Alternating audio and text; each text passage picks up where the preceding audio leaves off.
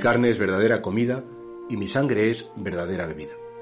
Aunque hoy es la memoria de San José Obrero, y también por supuesto empezamos el mes de mayo, que es un mes dedicado a la Virgen María, nosotros continuamos escuchando en el Evangelio ese discurso del pan de la vida, ese discurso que Jesús pronunció en Cafarnaum y que realmente es como el Señor, Él eh, entiende el sacramento eucarístico, como Él que instituye la Eucaristía y por tanto es quien mejor sabe qué significa la Eucaristía, nos lo quiere transmitir a través de este discurso. Fijaos que habla de comida y de bebida. El pan, la comida, la sangre, la bebida. Sabemos que para el cuerpo humano comer, beber, pues es tan imprescindible que no es compatible la vida si no se come y no se bebe.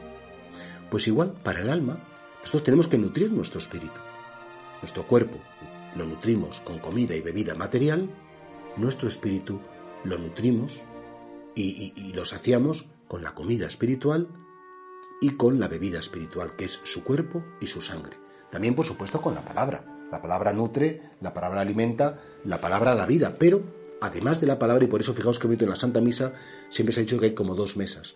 La primera mesa es la mesa de la palabra, que alimenta, que llena, pero después está la mesa eucarística, porque la palabra al final, como la palabra se hace carne, esa palabra que nutre, nos nutre por medio de la Eucaristía, de tal manera que la perfección, la perfección de llegar a un modo completo a nutrirse de Dios es primero escuchar la palabra y después esa palabra que se hace carne por medio de la Eucaristía su cuerpo, su sangre, su alma y su divinidad, la recibimos.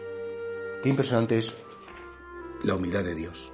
Qué impresionante es la humildad de Jesús, que no solamente en la cuna de Belén vino pobre y humilde e indigente, que no solamente en la cruz padeció eh, los tormentos, los insultos, sino que sobre todo lo más impresionante de Jesús es que además de todo eso, en la Eucaristía se queda para convertirse en alimento, para que sea digerido, para que sea tragado junto a nuestra saliva, para que llegue a nuestro corazón físicamente hablando y se desintegre dentro de nosotros.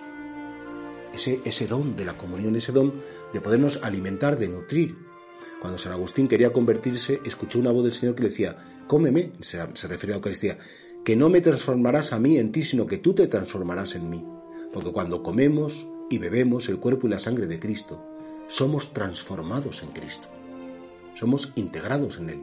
Y por eso, claro, qué cosa tan grande es hacer la comunión espiritual ahora que es más difícil salir de casa, ¿no? Qué cosa tan bonita es poder decir, Señor, yo te abro las puertas de mi corazón, te pido que te quedes en mí y que realmente, que tú te quedes en mí y que me transformes en ti. No te quiero imitar, Señor, quiero mucho más que imitarte, quiero identificarme contigo, transfigurarme contigo.